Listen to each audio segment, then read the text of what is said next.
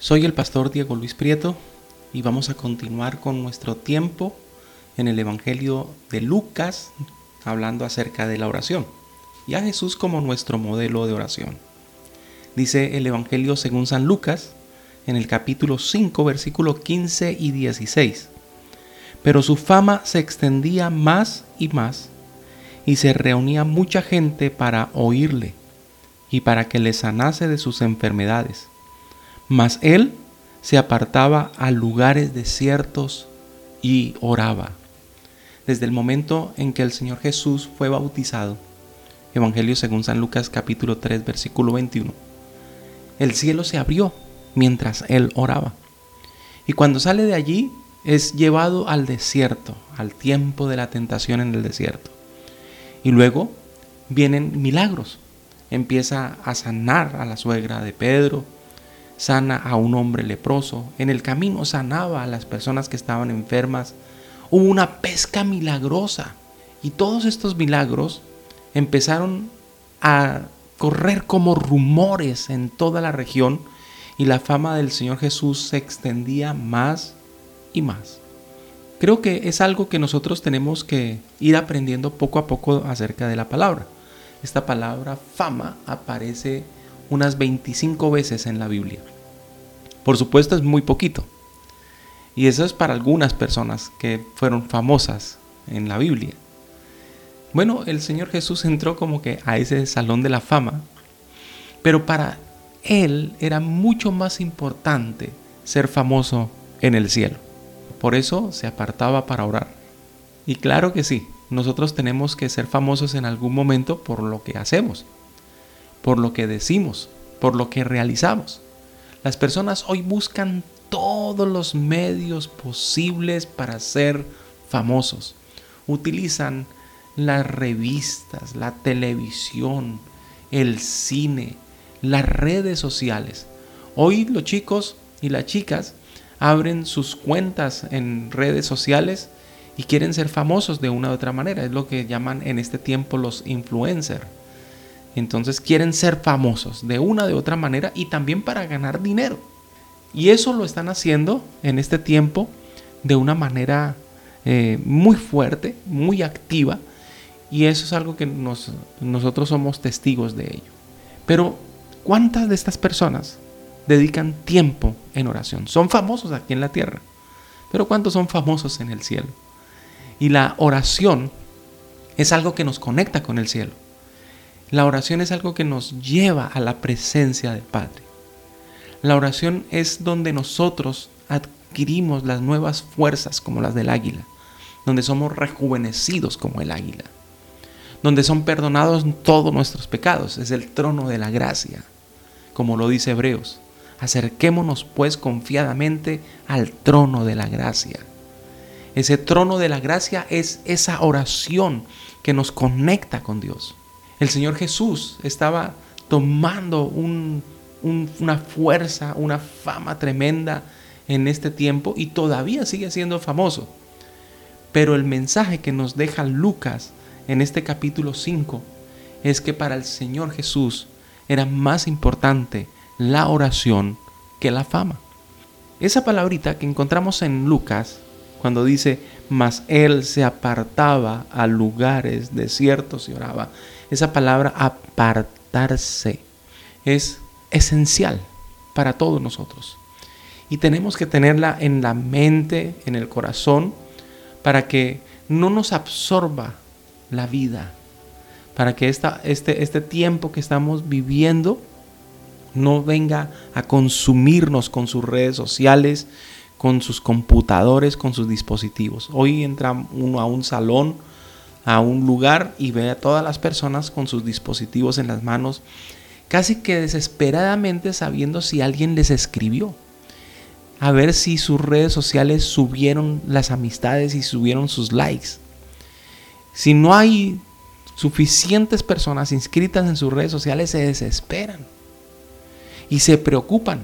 Hoy en día, para contratar a una persona, sea un deportista o o alguien importante en una empresa, lo primero que hacen es ahora mirar sus redes sociales. no solamente miran ahora su hoja, su hoja de vida, miran sus redes sociales para saber si la persona es famosa o no en algún momento o en algún término. Pero ¿cuántos de nosotros somos conocidos en el cielo? Tenemos que entrar a ese tiempo de oración y apartarnos. Y él iba a lugares desiertos a orar, a un lugar donde pudiera estar solo, completamente solo.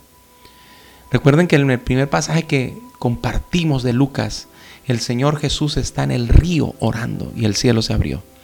Y ahora aquí está en un lugar desierto. Cualquier lugar es bueno para orar. Cualquier momento es bueno para orar. Pero es muy importante que dejemos allá, afuera, la fama. Que fue exactamente lo que el Señor Jesús hizo. Él se fue a un lugar desierto para orar, pero dejó lejos de él la fama. Allí no tenía fama. En ese lugar desierto no había fama. Estaba solamente Él y el Padre. Él y el cielo. Cuando tú entras en tu aposento y cierras la puerta en oración, estás tú y el Padre. Tú y el cielo. Si quieres esa recompensa en público, como lo dice Mateo capítulo 6, que cuando entras a tu aposento y cierras la puerta y oras a tu Padre que está en secreto, tu Padre que ve en lo secreto te recompensará en público. Esa recompensa en público es la que viene del cielo, no la que viene de los hombres. La que viene de los hombres puede venir inclusive hasta con dinero, pero con muchas trampas.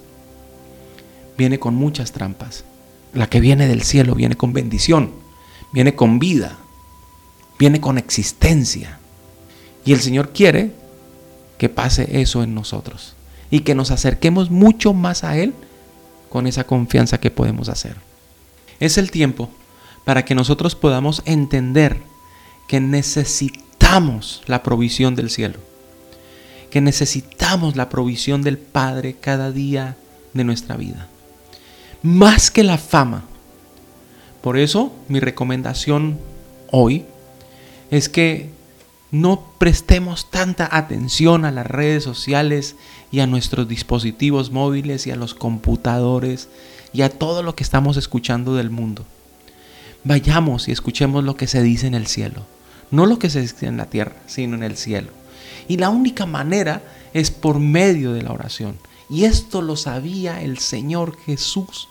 Por eso Lucas lo detalló en esta palabra maravillosa. Se apartó a lugares desiertos, aunque su fama se extendía más y más.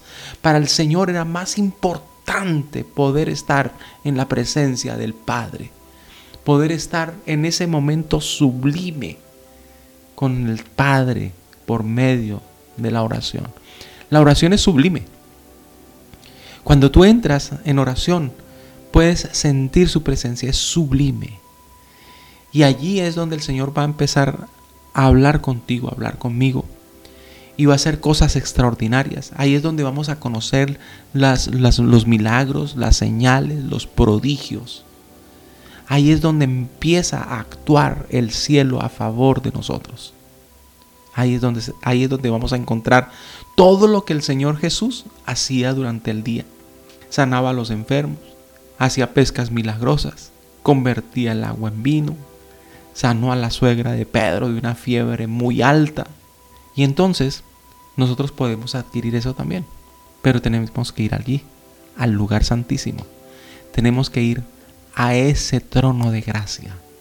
Ese es nuestro tiempo. Nuestro tiempo de gracia es la oración.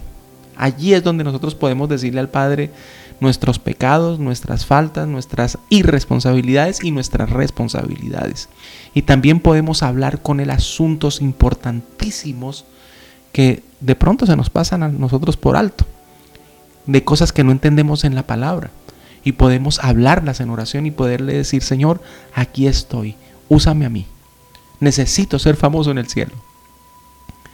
Yo quiero que nos llevemos en la mente lo que dijo el rey David satisfecho yo estaré cuando despierte a tu semejanza. Soy el pastor Diego Luis Prieto. Que Dios les bendiga.